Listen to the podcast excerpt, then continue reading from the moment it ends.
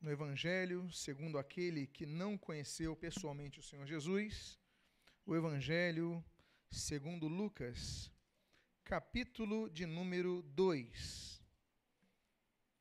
E se você desejar manter o costume que Jesus manteve dentre os judeus, quando a Bíblia registra em Lucas capítulo 4 que Jesus, ao entrar na sinagoga de Nazaré, pôs-se de pé para ler as Escrituras Sagradas. Eu convido que você então assim o faça em Lucas, capítulo de número 2, e eu gostaria de ler os versículos 21 a 24. Quero lembrar que essa mensagem está sendo disponibilizada no canal do YouTube da igreja. E o título dessa mensagem, a continuação daquela série de mensagens do GPS de Natal, é o Natal no Templo. Completados, 20, versículo 21, completados oito dias para ser circuncidado o menino, deram-lhe o nome de Jesus, como lhe chamara o anjo antes de ser concebido. Passados os dias da purificação deles, segundo a lei de Moisés, levaram-no a Jerusalém para o apresentarem ao Senhor, conforme o que está escrito na lei do Senhor. Todo primogênito do Senhor será consagrado e para oferecer um sacrifício, segundo o que está escrito na referida lei, um par de rolas ou dois pombinhos. Oremos. Pai amado, lemos a tua santa palavra e pedimos, Deus, fala conosco nesta noite. E o que nós pedimos, nós o fazemos agradecidos em nome de Jesus. Amém. E amém. Os irmãos podem tomar os seus assentos.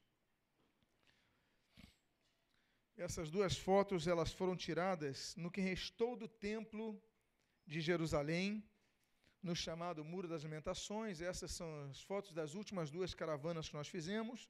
Alguns da, irmãos da igreja estão aí nas fotos. Então, isso é o que restou do templo. Nada mais resta do templo.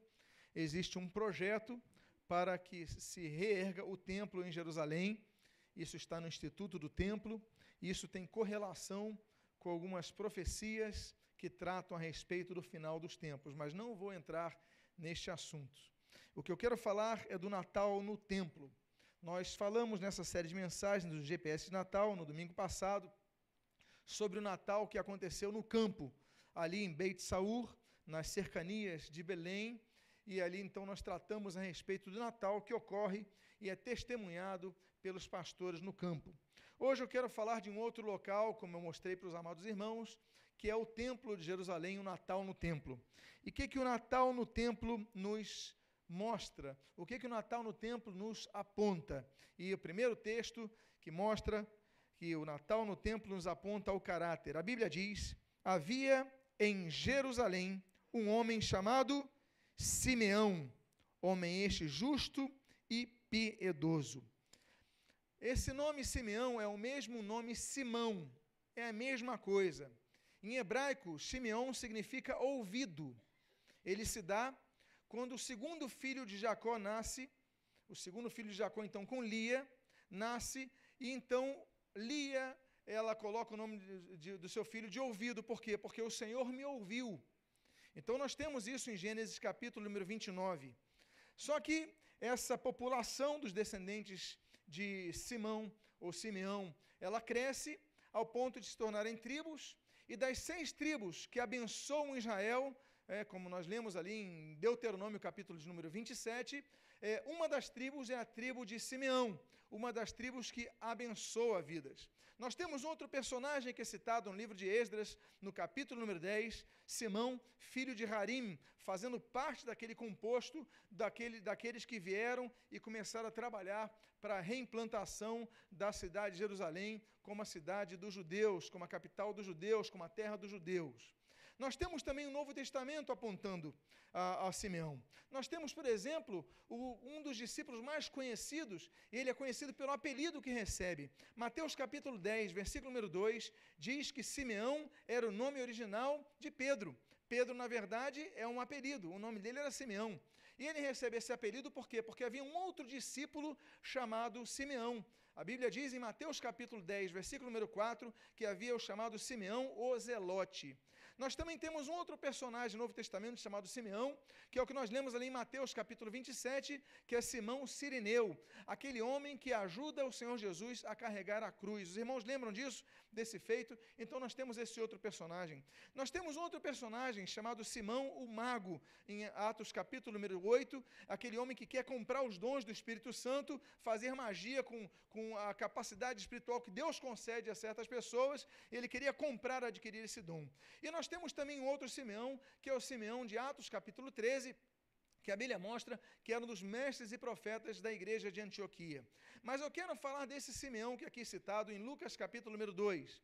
Esse homem que está no templo. Alguns sugerem que esse Simão era, por exemplo, um dos sacerdotes. Ele foi procurado, levaram Jesus para ser apresentado a ele. Então José e Maria chegam e procuram ali no templo um homem, e esse homem é Simão. Então, possivelmente, ele era um sacerdote. Alguns entendem que era sumo sacerdote, mas essa já ventila-se uma impossibilidade possibilidade maior, uma possibilidade menor, então, mas esse Simão, então, ele pega Jesus. E por que, que surge esse homem na história? Nos salta a atenção o texto que diz: Simão, homem este justo e piedoso. A característica do cristão nos dias atuais, infelizmente, não é a característica que devia nos chancelar. Porque nós, antigamente, éramos conhecidos, por exemplo, como os Bíblias, ainda que fosse um termo jocoso que nos entregassem. Olha os Bíblias aí, olha os Bíblias ali, porque nós tínhamos Bíblia e conhecíamos a Bíblia. Nós hoje somos um povo que não conhece a Bíblia. Somos um povo que não lê a Bíblia. Somos um povo que muitas vezes só conseguimos ler a Bíblia, ouvir a palavra de Deus quando vamos no culto. Nós perdemos o hábito diário de ler a Bíblia, não podemos fazer isso. Nós perdemos o hábito diário de carregar uma Bíblia para a igreja, não podemos fazer isso. Nós devemos manter como um povo da Bíblia, um povo de excelência bíblica. Mas mais importante ainda do que isso, é que nós devemos ser praticantes da palavra e não apenas ouvintes. Devemos ser um povo que brilha à luz do Senhor Jesus. Devemos ser um povo que reluz à luz de Cristo. Jesus ele falou: "Olha, vós sois o sal da terra e vós sois o que? A luz do mundo. Nós devemos brilhar nesse mundo. Nesse tempo que as pessoas se dizem evangélicas, mas dão péssimos testemunhos.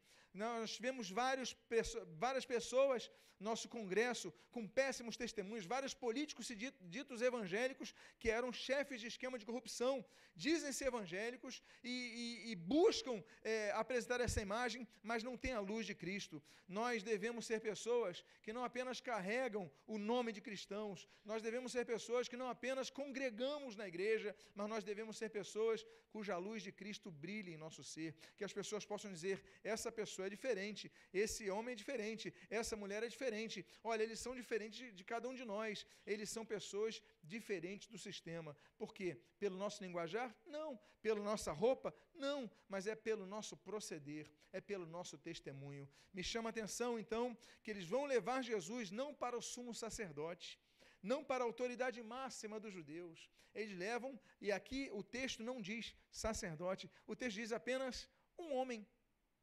Um homem chamado Simeão. Talvez, amados irmãos, ele nem sacerdote fosse, ainda que fosse provável, porque o procuraram, mas talvez nem sacerdote fosse. Isso para Deus não importa.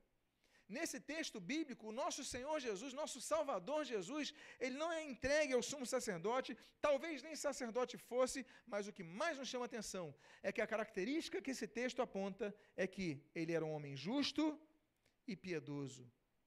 A justiça, a piedade, traços característicos do fruto do Espírito que devem nos caracterizar. A Bíblia então continua dizendo sobre esse Natal que acontece, porque Natal é o natalício. Natalício é o dia, o momento, a celebração do momento do nascimento de alguém. E o nosso Natal principal é o Natal do Senhor Jesus. Por quê? Porque através do nascimento dele nós tivemos vida. Nós estamos aqui nos primeiros momentos do nascimento de Jesus, nós estamos aqui nos primeiros dias do nascimento de Jesus, e Jesus então é levado ao templo. E o texto então nos mostra uma segunda, um segundo aprendizado que nós temos, é que o Natal nos aponta a esperança. Diz o texto do versículo número 25, que esperava a consolação de Israel. Amados irmãos, esse homem esperava a consolação de Israel. talvez apontando possivelmente ao texto de Isaías, capítulo 61, que quando o Messias viesse, ele consolaria os que choram. Esse homem tinha algo também interno. Ele tinha duas características que eram observadas externamente: era justo e era piedoso. Mas existia uma característica que era interna dele, que só o Espírito Santo nos podia revelar. Ele esperava a consolação de Israel. Amados irmãos, a esperança. Nós devemos ter esperança. Esperança é um termo que no português aponta claramente para a sua origem, a sua base etimológica, aquele que espera, mas espera algo positivo. Esperança é algo esperar por dias melhores, por momentos melhores. Amados irmãos, a Bíblia diz que sem Deus, aqueles que não estão em aliança, eles estão sem esperança. A Bíblia diz isso em Efésios capítulo número 2. A esperança, ela foi perdida por aqueles que não têm aliança com Deus. Mas a Bíblia também diz em Romanos capítulo número 8, que a esperança ela é resgatada. Nós somos temos a re, é, resgatada a esperança para a nossa salvação. Romanos capítulo de número 8. É por causa disso que em 1 Pedro capítulo número 3, a Bíblia diz que nós devemos dar razão à esperança que é em nós. Nós todo aquele que nos perguntar, nós temos que ter razão. Ah, por que vocês esperam a Cristo? Por que vocês têm esperança em Cristo? Ah, porque ele transformou minha vida, porque ele mudou meu ser, porque ele me encheu da paz, porque ele ele me trouxe direção, porque ele me libertou dos vícios, porque enfim, o que Jesus faz ninguém pode oferecer. Por isso que eu cito o texto de 1 Pedro 3, mas o texto mais bonito para mim de, de esperança, que fala mais maravilhosamente de esperança, é o que inaugura a primeira carta que Paulo escreve a Timóteo. 1 Timóteo capítulo 1, versículo 1, diz: Cristo Jesus, a nossa esperança. Então, meus amados irmãos, Jesus é a nossa esperança, é a nossa esperança maior. É essa esperança que Simão, ele esperava no templo, aguardava no templo, esperava que acontecesse. Nesse momento, ele vai pegar no seu próprio colo a esperança. Olha que privilégio teve esse homem. Que privilégio teve esse homem de José e Maria entregarem a Jesus no colo e ele segurar no colo Jesus para apresentar ao Senhor. Que privilégio teve Simeão esperança. É por isso que a Bíblia a Bíblia aponta a respeito da esperança que nós devemos ter, a esperança da glória, a bendita esperança da glória de nosso Deus e Salvador, que é quem Cristo Jesus. A Bíblia fala isso em Tito, capítulo de número 2. Então nós temos ali a esperança, a nossa esperança é Cristo. Ele esperava a consolação. Quando nós temos o Natal, nós temos que pensar em tantas coisas, não é verdade? A gente pensa no presente que vai dar para alguém, a gente pensa é, no valor do presente, a gente pensa no amigo oculto, a gente pensa no jantar, a gente pensa na família, a gente pensa em tantas coisas, mas não podemos tirar o foco do nosso pensamento principal, que é Jesus, a esperança da glória, é o Senhor Jesus. Amém, queridos? Há mais uma coisa que esse Natal aponta, aponta a presença do Espírito Santo. A Bíblia diz algo muito interessante. A Bíblia diz sobre Simão estava o que? Diz o texto, e o Espírito Santo estava sobre ele.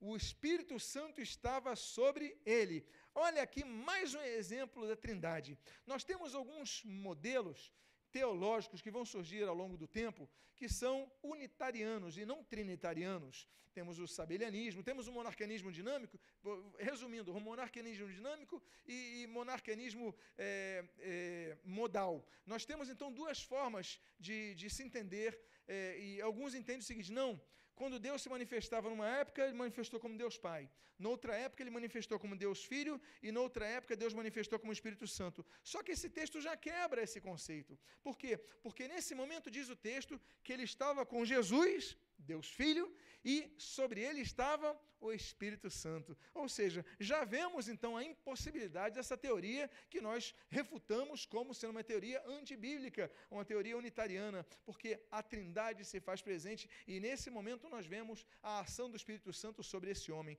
O homem que era justo, o homem que era piedoso, o homem que aguardava a consolação de Deus através da vinda do Messias, como todo judeu ainda aguarda, inclusive os que não ainda conhecem, reconhecem Jesus como Messias de Deus. E ali nós temos então esse homem estava com o Espírito Santo sobre ele.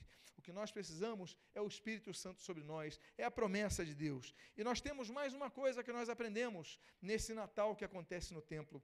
Os irmãos estão acompanhando essa mensagem? Estão sendo abençoados? Então vamos continuar, porque porque aponta a consolação. O versículo número 26 desse texto diz assim: Revelar ali o Espírito Santo que não passaria pela morte antes de ver o Cristo do Senhor. Amados irmãos, o consolo que ele recebeu, e é o Natal da consolação, o Natal no templo. Porque Deus prometeu a ele: você não vai morrer sem você ver o Messias de Jeová, o Cristo do Senhor. Você não vai morrer. Foi uma promessa que Deus deu a ele. Deus deu promessas a muitas pessoas aqui que não morreriam sem ver a ação de Deus em sua vida. Eu pergunto a vocês: quantos aqui têm promessas de Deus que ainda não se cumpriram em suas vidas? Então se firme, porque o Natal nos lembra, o Natal nos rememora e nós somos consolados que Deus vai cumprir a sua palavra. A sua palavra não cairá por terra. O consolo é muito importante. Jeremias, no capítulo número 8, diz que nós não podemos consolar a nós mesmos, não podemos autoconsolarmos. Mas o Salmo de número 119, aquele grande salmo das Escrituras Sagradas, ele diz que nós somos consolados pela palavra de Deus. Quando nós lemos as Escrituras, como textos como este que nós estamos lendo agora, o Espírito Santo de Deus nos consola. E aí, nos consola por quê? Por causa da promessa de Deus. Em Isaías capítulo 61, quando a Bíblia promete que levantaria o Messias, que viria o Messias, que nasceria o Messias, que se manifestaria o Messias de Deus, o Cristo de Deus, que consolaria os que choram. O Deus está presente aqui. Jesus, ele prometeu que estaria no meio de onde dois ou três se reunissem em seu nome ele está aqui para consolar os corações. Mas não apenas ele consola. O Senhor Jesus, ele diz no Evangelho de João, capítulo número 14, que ele enviaria um outro consolador, quem? O Espírito Santo de Deus para consolar aqueles que precisam ser consolados. É por causa disso, meus amados irmãos, que a Bíblia diz: nós somos consolados para quê? Para sermos consolados apenas? Não nós somos consolados para consolarmos outras pessoas. A Bíblia diz, em primeira, na primeira carta de Paulo aos Coríntios, segunda carta de Paulo aos Coríntios, capítulo 2, a Bíblia diz no versículo 1 o seguinte: que nós somos é, é, confortados por Deus na nossa tribulação, para que consolemos aqueles que estão passando pela angústia. Ou seja, nós somos consolados para consolar outro. Nós muitas vezes passamos por problemas e não estamos entendendo por quê, mas porque Deus quer nos tornar um canal de bênção para outra vida que está passando pelo mesmo problema. Por isso que nós lemos o texto da palavra de Deus quando Paulo escreve aos Coríntios, capítulo 2, versículo 1. Olha, vocês vão estão sendo passando por essa situação, estão sendo confortados para que vocês consolem os que estão na tribulação, na angústia, na dificuldade. Amados irmãos, esse homem, ele foi consolado por Deus. O Natal tem que trazer consolo aos nossos corações. Há uma outra coisa que o Natal nos aponta.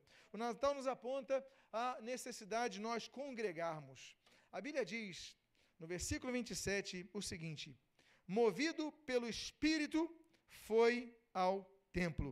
A Bíblia diz, em Hebreus capítulo 10, versículo 25, olha, não deixei de congregar-vos como fazem alguns, antes admoestai-vos diante, é, diante do dia que se aproxima, por causa do dia que se aproxima. Meus amados irmãos, nós devemos, de, não, não, não devemos deixar de nos congregar, nós devemos nos congregar sempre. Uma das primeiras, um dos primeiros sintomas de esfriamento espiritual é quando a pessoa deixa de ir no templo. Ela vai conseguir alguma desculpa, alguma desculpa ela vai ter, decepção, desânimo, cansaço, outros interesses, mas isso só é um, um, um, fato, isso só aponta o fato de esfriamento, esfriamento na sua fé. E não podemos desobedecer a palavra, temos que congregar. Ah, pastor, mas eu não quero mais congregar nessa igreja. Não tem problema, congrega em outra igreja.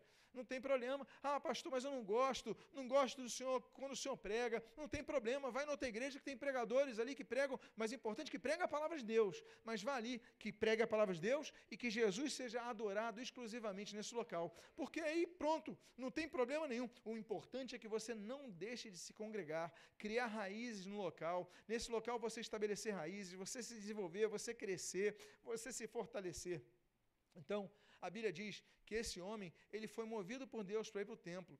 Então, esse homem, de repente, está lá no templo, ele não sabe por que está ali, mas de repente chega e está ali trazendo Jesus a apresentar ao Senhor, ao, ao nosso Deus, como costume Outra coisa que nós aprendemos no Natal no Templo de Jerusalém é que o Natal no templo aponta ao louvor a Deus. No versículo número 27, na sua segunda parte, no versículo 28, a Bíblia diz o seguinte: E quando os pais trouxeram o menino Jesus para fazerem com ele o que a lei ordenava, Simeão o tomou nos braços e o que mais? O louvou a Deus. O Natal no templo nos lembra o louvor a Deus. Eu volto a dizer: que privilégio teve Simeão. Meus amados, eu não sei a minha reação se eu soubesse que o Messias prometido estava vindo, os seus pais, o José e a Maria, trazendo eles para eu oferecer ao Senhor. Eu não sei se minhas mãos aguentariam, eu não sei a minha emoção do momento, mas eu digo a vocês: eu ainda sou jovem. Simeão provavelmente era uma pessoa de muita idade, porque inclusive Deus prometeu: olha, você não vai morrer antes de ver essa promessa se cumprir. Ou seja, possivelmente ele já tinha uma idade avançada. Então eu imagino que esse homem estava com as suas mãos tremendo, mas ele agarrou o Senhor Jesus. E a única reação desse homem naquele momento foi o quê? Louvar ao Senhor. Nós devemos louvar ao Senhor em todo tempo. Nós devemos louvar ao Senhor, por exemplo, com o nosso coração. A Bíblia fala sobre isso no Salmo de número 9. Nós devemos louvar ao Senhor, como diz o Salmo de número 26, na congregação. Devemos louvar em casa, em todo momento, devemos louvar ao Senhor, mas a Bíblia diz no Salmo 26 que nós devemos louvar na congregação. A igreja se congrega e aqui nós temos salmos, aqui nós temos hinos, aqui nós temos cânticos espirituais. Tem que haver, é importante que no culto haja o louvor ao Senhor coletivo. Né? E nós temos, inclusive, a Bíblia falando sobre isso no Salmo 43 e no Salmo 50, 150, falando para que nós louvemos a Deus com instrumentos. Ou seja, louvai ao Senhor com a dúvida e com danças. Louvai ao Senhor com instrumentos, com símbolos sonoros. Todo ser que respira, louve ao Senhor. Quem aqui respira? Então, se você respira, pode louvar a Deus nesse momento, pode glorificar a Deus nesse momento. Todo ser que respira, louve ao Senhor. Eu fico imaginando Simeão Simeão, num momento de alegria, porque nós devemos louvar a Deus, inclusive em momentos de dificuldade, quando nós aprendemos ali, por exemplo, no livro de Atos, capítulo 16, quando Paulo e Silas estavam presos em Filipos, eles estavam ali presos, acorrentados, mas estavam louvando a Deus e depois Deus os trouxe libertação. Mas naquele momento de Simeão era o contrário era um momento de alegria, era um momento de prazer, era um momento de grande satisfação, era um momento de ver cumprida a promessa. Ele viu o Messias, mas não só viu, ele pegou o Messias para apresentar ao Senhor. Olha a trindade divina aí mais uma vez. Meus amados irmãos, ele tomou nos braços e só fez uma coisa: louvou ao Senhor. Quando você entrar no templo, louve ao Senhor. Quando estiverem cantando aqui no momento que nós chamamos de louvor, louve ao Senhor, adore ao Senhor, agradeça ao Senhor, porque tudo o que nós devemos fazer é isso: é louvar a Deus pela vida que nos dá, é louvar a Deus pela oportunidade que nos concede, é louvar a Deus pela direção que nos apresenta. Às vezes não entendemos a direção de Deus para nossas vidas, às vezes não entendemos o que está acontecendo conosco, mas ainda assim nós devemos dizer: Louvado seja o Senhor Deus. Louvado seja o Senhor. O Natal nos ensina, o Natal no templo nos ensina o louvor ao nosso Deus. Há uma outra coisa que o Natal nos ensina. O Natal nos ensina a, salvação exclusiva em Jesus. O versículo número 30. Há uma outra eu pulei aqui um texto antes de falar sobre isso. Eu pulei o texto que fala que o Natal aponta a certeza da vida eterna. Leia comigo, você que está com a sua Bíblia aberta, olha a importância de mantermos a Bíblia sempre aberta. Versículo 28 no final dele, versículo 29, dizendo: Agora, Senhor, podes despedir em paz o teu servo, segundo a tua palavra. Agora que ele pega o Messias no seu colo, agora que ele vê a conclusão das promessas, ele diz nesse texto: Pode despedir o teu, em paz o teu servo, segundo a tua palavra. É interessante que a salvação, a salvação, ela, ela é, tem uma participação nos três tempos. A salvação, ela acontece no passado, a salvação ela é experimentada no presente e a salvação é vivenciada no futuro. A Bíblia fala a respeito disso. A Bíblia fala da salvação que nos foi outorgada no passado, em título, capítulo número 1. A Bíblia fala sobre a salvação que nos é vivenciada no presente, em 1 João, capítulo número 5, e a Bíblia fala da salvação a ser concretizada no futuro, segundo nós lemos na Epístola de Judas, no versículo 21. A Bíblia então fala da salvação, ele fala agora eu já posso descansar, agora tu já podes me levar, porque eu já vi tudo o que eu precisava ver, eu via Jesus, não há nada além de Jesus, tudo que nós precisamos é Jesus, o resto é acessório, o resto é detalhe. Se você tem Jesus, você tem tudo. Meus amados irmãos, nós vivemos num conforto. Nós temos casa, nós temos carro, nós temos comida. Nós, eu creio que a maioria de nós, eu creio que a maioria de nós nunca passou fome, sempre teve um prato de comida. Mas se nós olharmos muitos cristãos que não têm o que comer, a dificuldade para conseguir uma comida, a dificuldade para conseguir uma casa para morar, vivem perseguidos nos países do Oriente Médio, nos países é, debaixo da, da Sharia, da perseguição islâmica. Olha, Tantos cristãos estão sofrendo, mas ainda assim eles permanecem firmes, sabe por quê?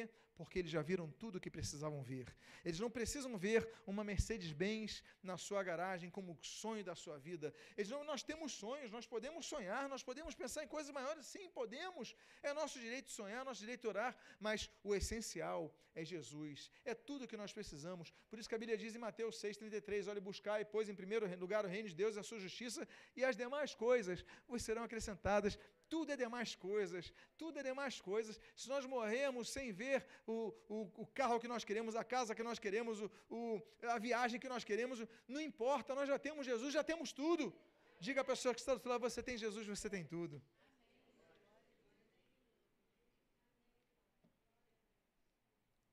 Agora, eu volto a esse texto, do versículo número 30, quando a Bíblia diz: Porque os meus olhos já viram a salvação. Não há salvação em nenhum outro, senão em Jesus Cristo. Existe uma das estratégias satânicas, diabólicas, infernais, mais bem-sucedidas, é a chamada o chamado culto aos santos. As pessoas se acostumam a pedir socorro aos santos, a pedir direção aos santos. Ah, Maria, me ajuda. Ah, São Jorge, me ajuda. Ah, São isso, me ajuda. Ah, São Expedito, ajuda essa causa para ser mais rápida. Ah, essa é uma das estratégias mais satânicas e infernais implantadas e adotadas passivamente pela humanidade que não vai às escrituras sagradas.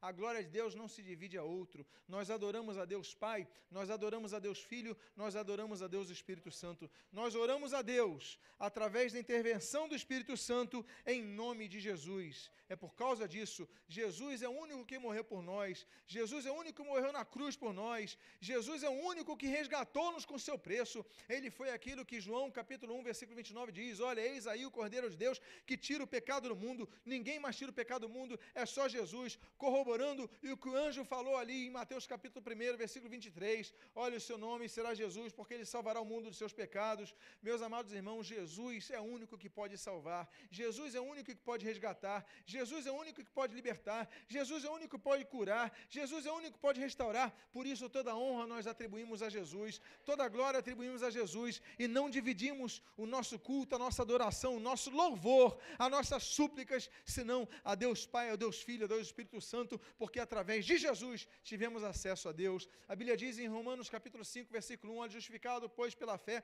temos paz com Deus, e essa paz nos vem através da graça que nos foi concedida, graça essa em Jesus Cristo. Efésios capítulo 2, versículo 8 até o versículo 9, assim como Romanos capítulo 8 nos mostra isso, é em Jesus, é só Jesus, somente Jesus, Atos 16 vai mencionar sobre isso. Meus olhos já viram a salvação, viram Jesus, viram tudo. Não precisamos mais nenhum outro, não precisamos de mais nada. Se temos Jesus, temos tudo. E eu vou caminhando.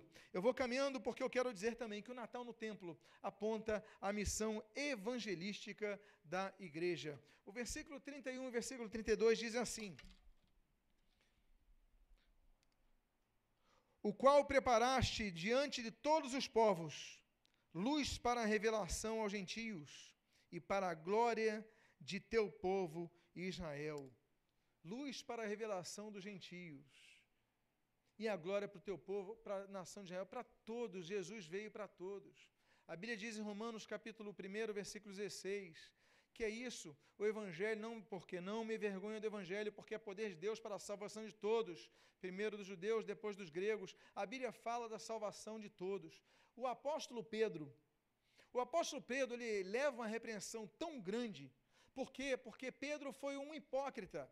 Pedro, na frente dos judeus, ele defendia que o evangelho era só para os judeus. Mas quando estava com os gentios, dizia que o evangelho era para todos. Ele, Pedro, passou por um momento de dupla face. Tanto é que o apóstolo Paulo, ele puxa a orelha de Pedro, e nós vemos isso não apenas em Atos capítulo 15, mas também nós vemos isso em Gálatas capítulo 2. Ele faz uma repreensão, ele chama de outra, de outra forma, Pedro de hipócrita, você não pode ser assim. O evangelho é para todos. Até que Tiago, que era presidente da igreja de Jerusalém, capítulo 15 do livro de Atos, ele decide que o evangelho então vai para todos. Olha, vocês vão pregar o evangelho para todos. O Pedro vai lá para o pessoal, vai lá para os judeus. Não tem problema, tem que pregar o evangelho a todos. É por isso, meus amados irmãos, que Jesus ele dá a grande comissão para nós irmos por todo mundo e pregar o evangelho a toda a criatura. Marcos 16, versículo 15. Isso nos lembra, por exemplo, algo muito interessante. O capítulo 10 de Mateus ele nos o número 70, um número interessante, um número simbólico, aponta que depois do dilúvio havia 70 nações pela terra.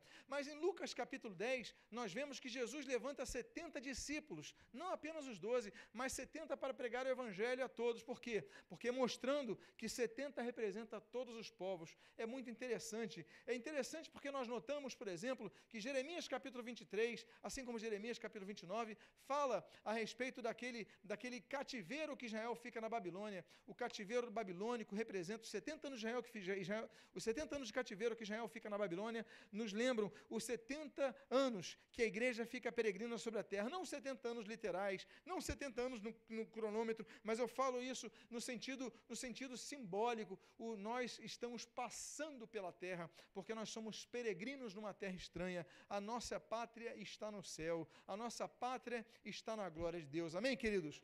Então, a revelação para os gentios e glória para o teu povo de Israel. Deus trouxe Jesus, porque por isso que a Bíblia diz no, no pequeno evangelho, no resumo do evangelho, João 3,16, todo mundo sabe de cabeça, porque Deus amou Israel de tal maneira que deu seu filho ingênuo, porque Deus amou o Brasil de tal maneira que deu seu filho ingênuo, ou porque Deus amou a Argentina de tal maneira, não, porque Deus amou o mundo de tal maneira que deu seu Filho ingênuo para que todo aquele que nele crê não pereça, mas tenha vida eterna. Deus amou todo mundo. Deus amou a humanidade. Jesus não veio morrer por um povo, por dois povos, por três povos. Deus, Jesus veio morrer por todos aqueles que aceitam o, na fé o sacrifício de Jesus são salvos. É por causa disso que nós lemos, por exemplo, Apocalipse capítulo 5, aquele grande cântico do Cordeiro com Moisés. O capítulo 5 mostra é de todos os povos, todas as nações da terra, de todo o mundo, pessoas salvas. Meus amados irmãos, por isso que o evangelho tem que ser pregado a todos os povos da terra, como diz a palavra de Deus. E aí nós vemos capítulos escatológicos, como por exemplo de Mateus capítulo 24. Mas eu quero dizer para vocês que Deus preparou a salvação a todos. É por isso que nós devemos olhar o mundo e pedir: Deus, levanta trabalhadores para a tua seara, como diz Mateus capítulo 9. Levanta, Deus, trabalhadores para a tua seara porque a seara de Deus é o mundo. Eu gosto muito de John Wesley. John Wesley foi um homem que começou a colocar fogo na igreja anglicana. A igreja anglicana tinha se esfriado. A igreja anglicana estava numa estrutura parecida com a católica romana. Era uma estrutura grande, mais engessada, mas prendia as manifestações do Espírito Santo. John Wesley levantado e começa a pregar no seio da igreja anglicana. O que acontece? A igreja anglicana começa a perseguir John Wesley. John Wesley começa então a, a interpretar o, a, as ideias de Wycliffe, por exemplo, que falava do ministério dos leigos, né, dos lolardos, e aí nós temos o ministério do pregador leigo não precisava ser ordenado, você pode pregar o evangelho, homens podem pregar o evangelho, mulheres podem pregar o evangelho, crianças podem pregar o evangelho, porque tem que ser um líder religioso, porque tem que ser alguém com uma bata, com uma roupa especial. Nós devemos ter a palavra de Deus para pregar o evangelho. E aí perguntam, mas qual é a tua paróquia? Aí o John Wesley falou o seguinte: a minha paróquia é o mundo. Olha só que coisa. Aí nos lembra o Senhor Jesus. O Senhor Jesus, quando fala, olha, erguei os olhos para o campo, eles já estão brancos, prontos para a colheita. O nosso campo é o mundo. A nossa, a nossa missão é o mundo. A nossa missão não é apenas aqui nesse endereço que nós estamos. A nossa missão é onde nós estivermos. Nós colocamos a planta do nosso pé. Como diz a palavra de Deus em Êxodo capítulo 3. Olha, é local santo. Onde nós estivermos, o local santo é para nós pregarmos ali e glorificarmos a Cristo. Há mais uma coisa: o Natal no templo. E a penúltima coisa que eu gostaria de compartilhar com os irmãos, do que se pode observar no Natal no templo, ali de Lucas capítulo 2. O Natal no templo aponta ao cumprimento da profecia. O versículo 33 desse capítulo 2 de Lucas diz: E estavam o pai e a mãe do menino admirados do que ele dizia. Eles ficaram admirados. Olha, meus amados irmãos, eles recebem visita de anjos anunciando o nascimento de Jesus. Mas eles não entendem a grandiosidade do que havia de acontecer com Jesus. Eles ficam admirados, diz a Bíblia, com as coisas que ele dizia, porque nem, é, é, nem José, nem Maria sabiam tudo a respeito. Nós não sabemos o nível cultural deles. Provavelmente os dois eram analfabetos. Por quê? Porque José era carpinteiro. Na época, a pessoa começava a trabalhar na carpintaria desde ser a profissão que você recebia do seu pai, você passava para frente e ia, e você não tratava dos estudos. Provavelmente José não conhecia tão profundamente o texto. Provavelmente Maria também não era novinha. Era uma menina. E as mulheres, infelizmente, naquela época, as mulheres não tinham acesso a uma educação escrita formal, porque geralmente naquela sociedade tão machista eram exclusivos, praticamente exclusivos aos que se dedicavam a, a, ou à carreira religiosa ou aos que estavam nos parâmetros mais próximos, dos diâmetros mais próximos do poder governamental. Era difícil, mas eles chegam e vem esse homem que conhece as Escrituras, esse homem que conhece as promessas de Deus, ele começa a falar, ele começa a falar e as pessoas começam a se maravilhar. Meus amados irmãos, tem uma coisa, quando você tem a palavra de Deus no seu coração, quando você vive a palavra de Deus no seu coração, as pessoas vão se maravilhar e glorificar a Cristo através da sua vida. Que a sua vida seja uma vida que reluza a Cristo, que a sua vida seja uma vida que mostre que você não é apenas um ouvinte da palavra, mas um praticante da palavra, porque as pessoas vão se admirar e vão glorificar é a Cristo. Não é para glorificar você, é para glorificar Jesus Cristo. A Ele toda a honra, a Ele toda a glória, a Ele todo o poder para o século dos séculos. Amém, queridos? E a última coisa que nós lemos que nós aprendemos nesse Natal no templo. Nós, no domingo passado, falamos sobre Natal no campo. Falamos dos primeiros evangelistas de toda a história. Os primeiros evangelistas eram de Beit Saul, das cidades cercanias da cidade de Belém. Mas aqui nós temos um, vários ensinos do Natal no templo. E eu quero dizer para vocês que a última lição que nós aprendemos é que o Natal no templo nos aponta as bênçãos de Deus sobre as nossas vidas. Eu encerro com o início do versículo número 34, quando diz: E Simeão os abençoou. Alguns entendem então que Simeão era sacerdote. Não podemos aqui categorizá-lo, mas podemos aqui entender a grande possibilidade, seu conhecimento da palavra, seu conhecimento da vinda do Messias, ainda que todo judeu tivesse uma ideia a respeito, mas esse homem falou com uma propriedade que os pais de Jesus se admiraram do seu conhecimento, mas nesse momento ele abençoa. Nós sabemos que geralmente as bênçãos eram é, é, exclusivadas, eram dedicadas aos sacerdotes. Os sacerdotes abençoavam assim: era a bênção que eles faziam. Até hoje, muitos sacerdotes abençoam dessa forma, erguem suas mãos para abençoar. Eu volto a dizer: você lembra quando eu mencionei que haviam seis tribos em Israel que subiam no Monte Gerizim? Isso está em Deuteronômio capítulo 27, para abençoar, e seis tribos que subiam no Monte Ebal para amaldiçoar. Simeão era a tribo da bênção. E aí a gente olha Lucas 2 e nós vemos ali o reflexo na história. O mesmo Simeão levantando as suas mãos, mas ali os abençoou. Ele não está nesse momento abençoando apenas o Senhor Jesus, mas está abençoando aos pais.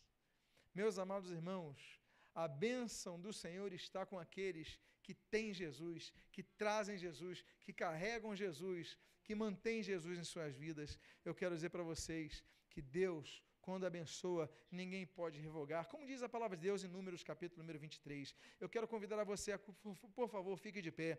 Nós queremos louvar ao Senhor nesse momento, glorificar ao Senhor nesse momento, porque estamos na época de Natal. Falta praticamente uma semana para o Natal. Estamos muito próximos da data que o Ocidente comemora o Natal. Nós vimos que provavelmente isso não aconteceu em dezembro. Nós vimos domingo passado que aconteceu provavelmente em maio, em abril, essa data mais próxima não importa, nós celebramos o natalício de Jesus na próxima semana. Mas o que eu quero dizer, o mais importante é que o Natal que nós falamos domingo passado, que aconteceu ali em Belém. O Natal que agora, que nós falamos hoje, acontece em Jerusalém. Nós falaremos também do Natal que vai acontecer domingo que vem, é, pela manhã, eu falarei aqui sobre o Natal que vai acontecer numa outra cidade chamada Nazaré. Aí eu quero dizer para vocês, olha, mas o mais importante, não é o Natal que aconteceu há dois mil anos atrás. Isso é claro, é fundamental, mais importante, mas para os efeitos práticos de nossa vida é que o Natal aconteça hoje em nossos corações, que o Natal aconteça em nossas vidas, não fique apenas no marco histórico que mudou a humanidade, tem transformado vidas, mas que possa transformar a, a, também a sua. Eu convido por causa disso a que todos, por favor, fechem seus olhos. E eu queria fazer um convite muito especial. Eu queria saber aqui quem aqui gostaria de entregar a sua vida ao Senhor Jesus e voltar aos caminhos do Senhor? Alguém aqui que gostaria de entregar a sua vida ao Senhor Jesus? Ainda não fez, deseja confessar a Jesus diante dos homens? Alguém aqui, levante seu braço agora em nome de Jesus, nós queremos abençoar a sua vida. Alguém aqui, alguém aqui que está desviado dos caminhos do Senhor Jesus, quer voltar para Jesus nesta noite? Alguém aqui? Amém. Eu quero fazer uma segunda oração a você que ouviu essa palavra, a você que quer dizer, Senhor Deus, eu quero celebrar este Natal, mas eu quero celebrar este Natal em minha vida. Eu quero celebrar esse Natal, Senhor, no meu coração, que Jesus nasça no meu coração e que todo dia eu possa ser por ti abençoado. Se você é uma dessas pessoas, coloque a mão no seu coração. Pai amado, em nome de Jesus, nós colocamos as mãos em nossos corações, te louvando, te agradecendo, porque Jesus nasceu em nossos corações, mas que ele não apenas nasça, mas ele brilha brilhe em nossos corações e através de nossas vidas, através, Senhor, de nosso viver, Pai. Que em nome do Senhor Jesus nos abençoes, que tu nos uses, que tu nos capacites e o que nós pedimos, as tuas bênçãos sobre nós. Nós te agradecemos em nome de Jesus. Amém e amém.